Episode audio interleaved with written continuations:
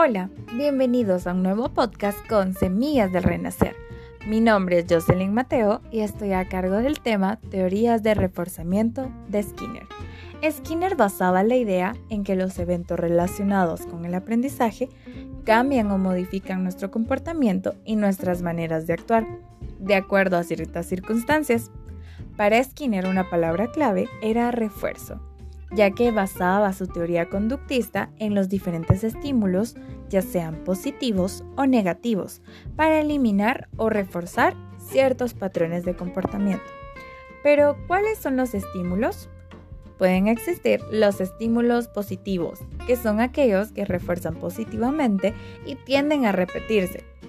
Por otro lado está el refuerzo negativo, que ayuda a exterminar ciertos comportamientos indeseados en el ser humano. Si tú quieres conocer más sobre este tema, acompáñame el 23 de octubre en nuestro taller. Te esperamos.